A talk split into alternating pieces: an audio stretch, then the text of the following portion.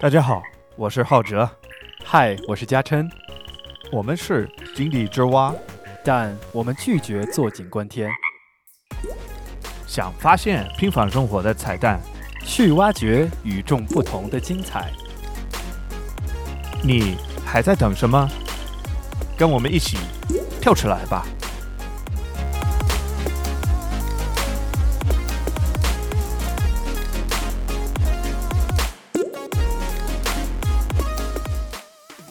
所以，Jason 现在是你要想象自己在海上跳水，慢慢的潜下去，一种感觉。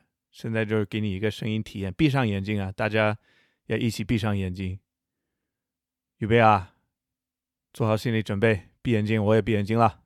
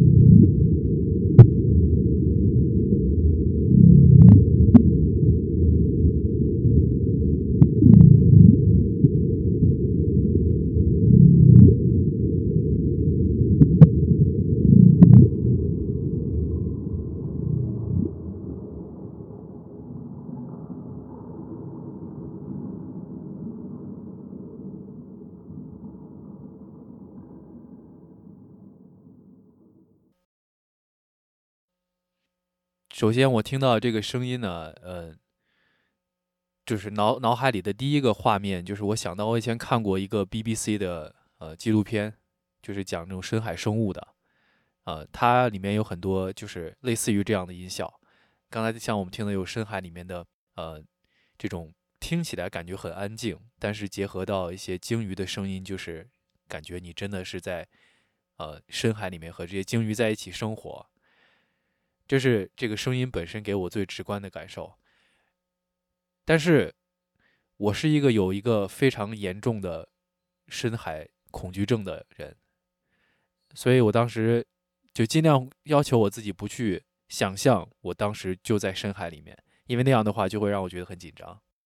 你怕的是什么？紧张的点在哪儿？紧张的点很多啊，就是首先。我觉得我最多对于深海恐惧的这个方面，可能大部分都是因为对于未知的事情存在一种焦虑的感觉。就像现在，我不知道，我现在一直闭眼睛嘛。其实我现在有一点失去感觉，说我的麦克风在哪儿？我不知道 我现在声音有没有录下来，也是一个未知的。我觉得其实你闭着眼睛去想象深海，和你睁开眼睛说这个事情，其实还是有区别的。你看我刚才。你刚才放那个音乐的时候，我就是一直闭着眼睛嘛，然后我自己脑脑子里面就会自己脑补很多深海的画面，但这种深海的画面就是我对于深海本身存在恐惧的前提下的一些，呃，比较刻板的印象，就觉得啊，就是黑暗一片，没有生机，又冰冷，然后就意味着说肯定就是死亡。但是你里面放了很多那些鲸鱼的声音，其实又又让我感觉，其实深深海里面。这些未知的区域，可能我们人类不是会经常会去的地方，它也是充满很多生活的气息的。所以，可能这就是为什么我们今天要谈这期节目的一个重要的一个原因吧。呀，这种体验很爽。就我们为什么想到这个话题，也是因为我们发现了一个网站，这个网站特别特别酷，叫 Neil 点 Fun，N E A L 点 F U N，然后有一个 Deep Sea 深海的体验。这个网站它就是给你介绍海里面有什么生物，就是海里面不同深度的生活环境是什么样子的，它有哪些呃鱼啊，或者是各种生物生活的区域，就有点像很多大家很多人看到很多视频就介绍说啊，海底一万米是什么样的，海底两千米是什么样的，它就是把它做成了一个网站，你可以通过鼠标往上滑，给你一种感觉，好像你一直在上升或者是一直在下潜，然后去了解深海里面各种不同的一些。呃，情况对对对，这个网站特别推荐。嗯，然后我我当时第一次玩的时候也也会感觉有点头晕，就是你开始滑你就觉得 OK，哎我懂啊，哎我看到什么海豚，我看到这个哎很可爱的乌龟，哎这个不错啊，但是你一直你一直玩下去，你就觉得哎还有吗？真的还有吗？感觉已经差不多了，已经到海底了，我就看右边那个鼠标那个那个进度，我发现我才走了什么百分之二十左右。我说，我真的开始很害怕，真的开始感觉我我真的不知道下面到底还能有什么东西啊，还能有什么生物或者是什么怪物在下面，真是。所以我们节目就一直在讲说，我们每期要深挖一个 topic 一个话题，呃，我们就觉得深海是什么，有哪些东西是可以深挖的呢？包括我们和我们的制作人，呃，最后决定，我们就想换一个角度。这个庄子曾经说过：“子非鱼，安知鱼之乐？”就是意思大概就是你不是鱼，你怎么知道鱼过得快乐不快乐？我们就今天想用这种想法呢，把我们自己想象成生活在深海中的这么一个生物，然后用他们的视角去了解深海到底是什么样子的。所以我们就想选一个生活在深海里的生物作为我们的一个代表，用他的视角去了解一下，看一下。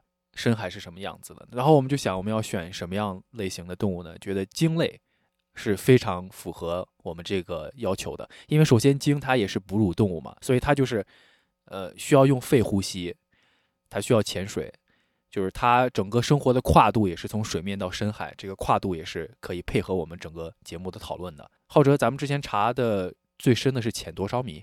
差不多就是两两千九百多。就是差不多三千米，接近三千米。一个叫一个叫什么 Culver's Beaker 居士汇鲸，好像叫这个名字。但是居士汇鲸啊，对，这个家伙很帅。是，但是我们可能今天不会选择他，因为他可能在他们整个鲸鱼的家族里面不算明星，所以我们选一个跟他 呃，其实潜水能力跟他比稍微差一点点，但是也很强的另外一个鲸鱼的兄弟，就是抹香鲸。OK，抹香鲸可以，我们大家都知道。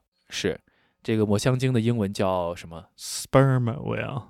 对，大家如果感兴趣，就自行百度一下，看一下抹香鲸长什么样子，就知道它为什么叫 sperm whale。我的妈，好尴尬的名字，真的。对，那我们现在就开始。你现在听我们的节目，就把你自己想象成生活在深海里面的一只抹香鲸。对你想一下，你你是追求什么啊？你怎么样感觉自己最舒服？你喜欢什么样的环境？你喜欢什么样的生活方式呢？肯定跟我们完全是相反的，对吧？嗯，我们给我们的抹香鲸一个起个名字吧，就用制作人的名字吧，Paco。好，P A C O，Paco，帅哥，大帅哥是已经潜到三千米左右，他是超级抹香鲸。三千米左右是一个什么样的环境？第一个最直观的感受。没有光，而且因为没有光，所以它的水温也是非常低的，就是又冷又黑。你知道水温大概有多少度吗？我看一下，一千米是大概五六度。哦，那三千米肯定更冷。那就其实就接近冰点就可以嘛，对吧？对，低于冰点也不会结冰啊？为什么呢？啊，对对对，有一个神秘后台声音刚说了，是因为盐，盐会把它的那个。那个冰点改成零下，我看过零下一点八度，反正就是冷，冻死了。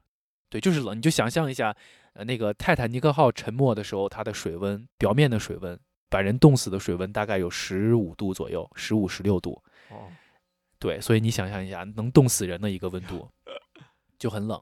对，然后还有什么？就是那个流体压力。我看到一个文章说，往下的每十米都会增加一个。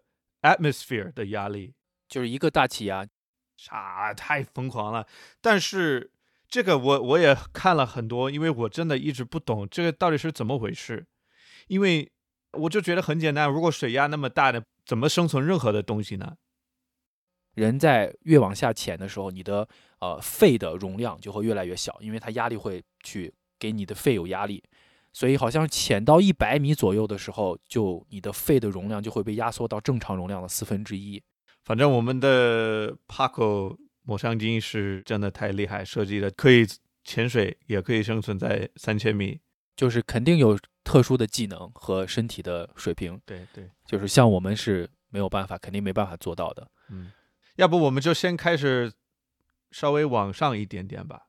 对啊，我觉得这不能一直待在这么深的压力，要不然受不了。对对对对，往上游一游。就他其实很开心，但是他阳气也是有限的吧？对呃，抹香鲸的话，好像是我之前查到的资料说，啊、他们一次呼吸大大的 吸一口气，可以前大概一个小时左右，一个小时到一个半小时。你再你再给我听一遍那个他的大呼吸声音是什么什么样的声音 就是？OK，这个声音。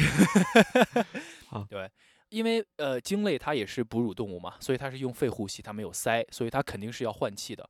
但是抹香鲸因为它可能肺活量非常大，所以它吸一次就能满足它潜水到呃它需要去的地方至少一个小时左右。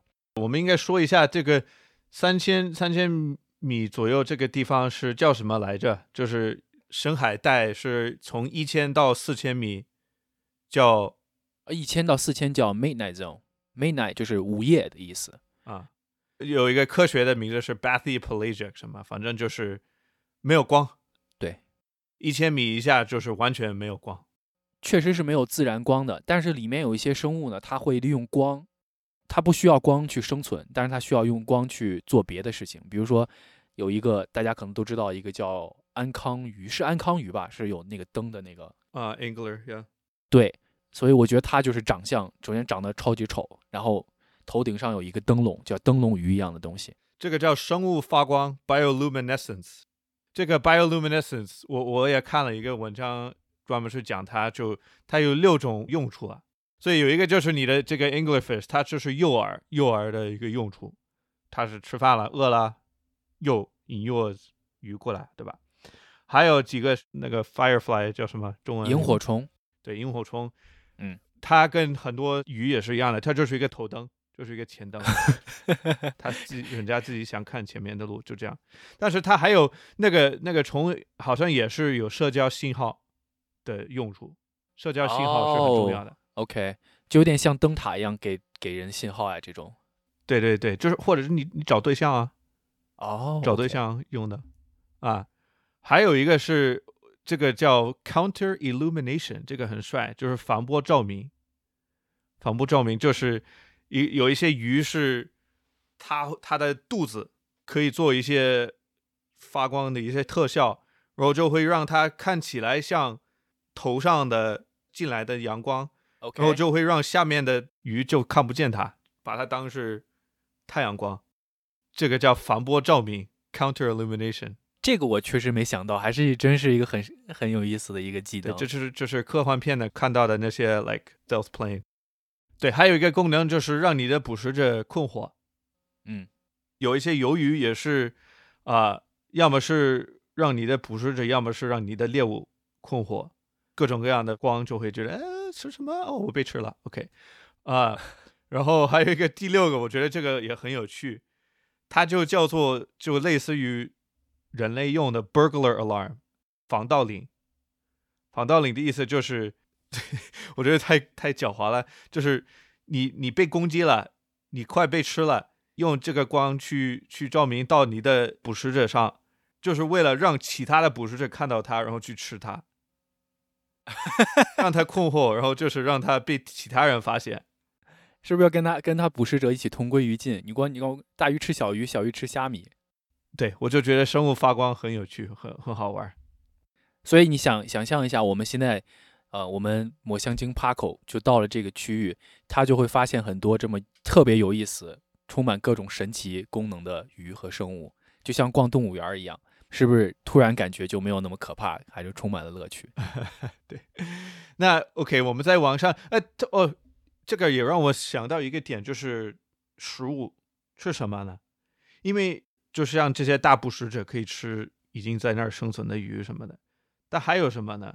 你自己有研究过吗？这些有什么营养的资源？有，我觉得可能，据我了解，它可能就两，一个就是你说那种大的捕食类的动物，就在食物链顶端，它就是吃那些其他的生物；还有一些小一点的，它可能就是，呃，我们俗称叫吃土，就是海底的一些微生物，或者是它就是土壤里面的一些菌类啊，或者是这些东西，就是非常小的一些东西，不需要去它专门去捕食，就会都都在那儿的一些东西。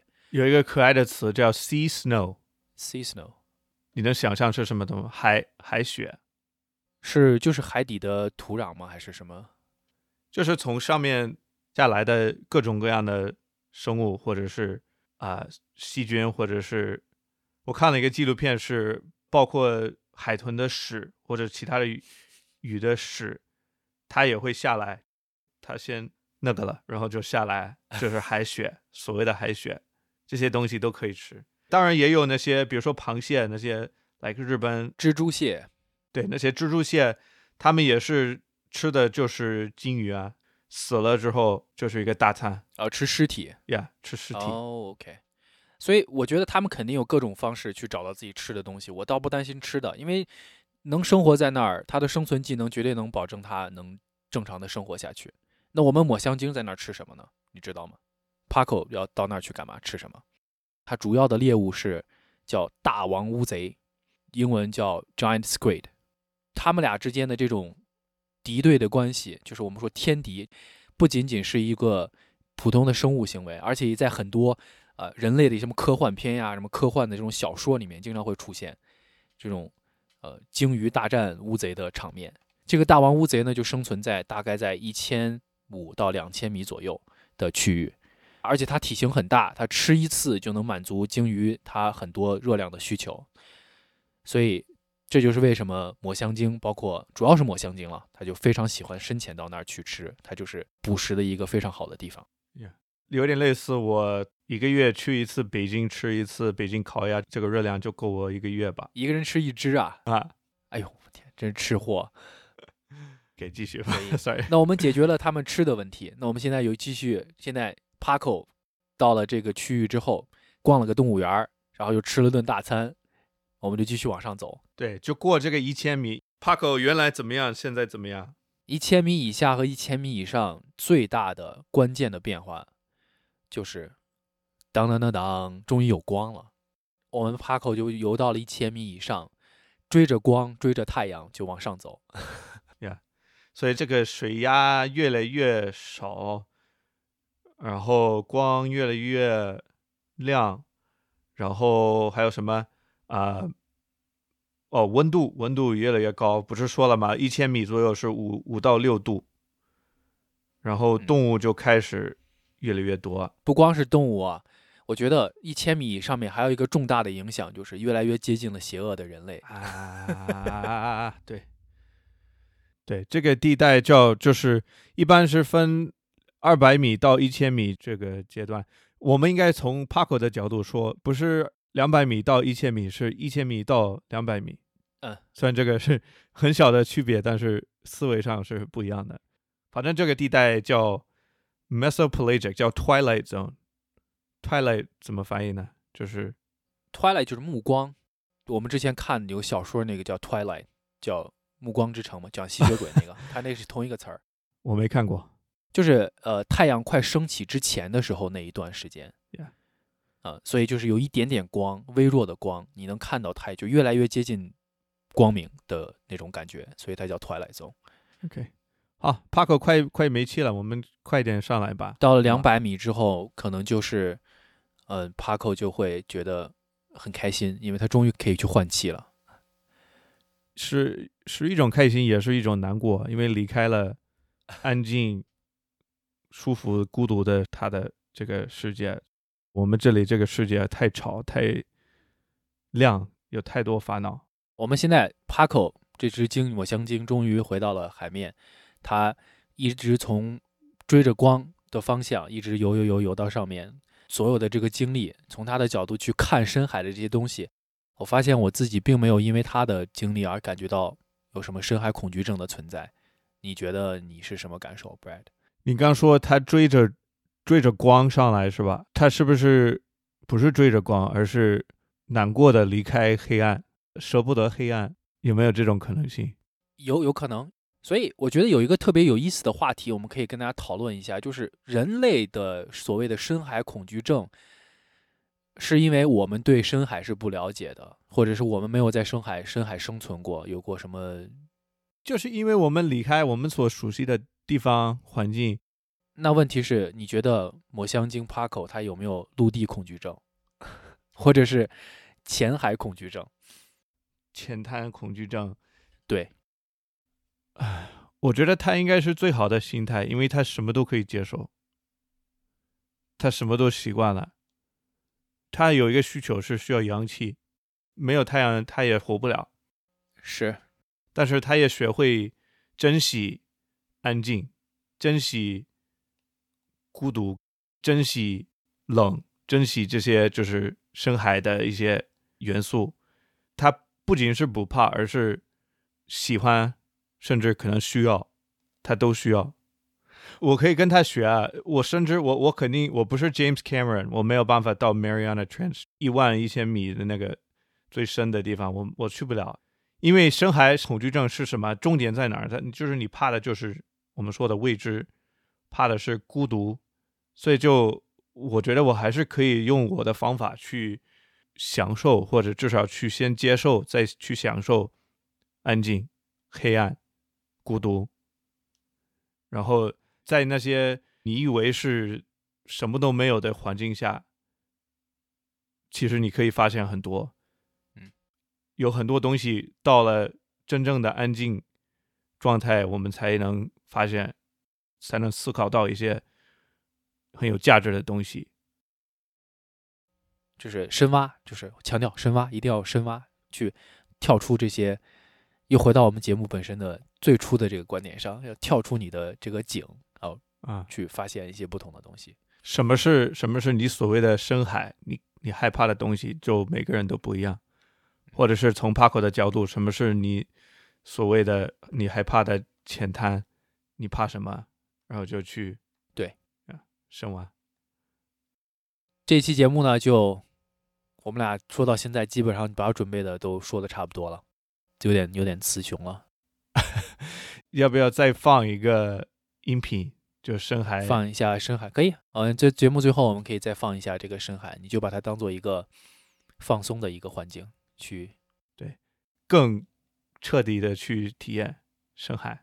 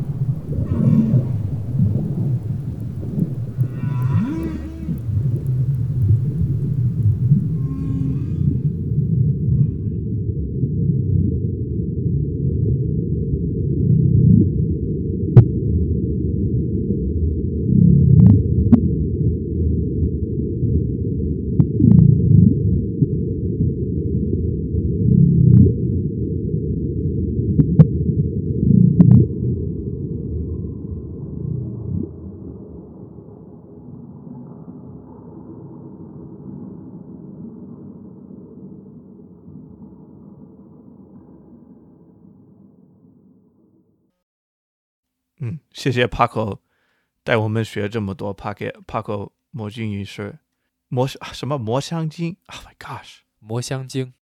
这期节目结束之后，你这个词就学会了，我就要忘掉。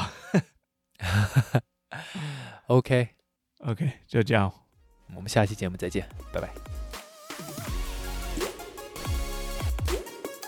本期节目制作人 Paco，欢迎大家在各大播客平台搜索、收听和订阅《井底之蛙》。请记住，挖是挖掘的挖。你可以通过平台评论区或者是电子邮件的方式来和我们互动。井底之蛙是由面包 FM 制作发行。更多节目信息，请访问面包点 FM。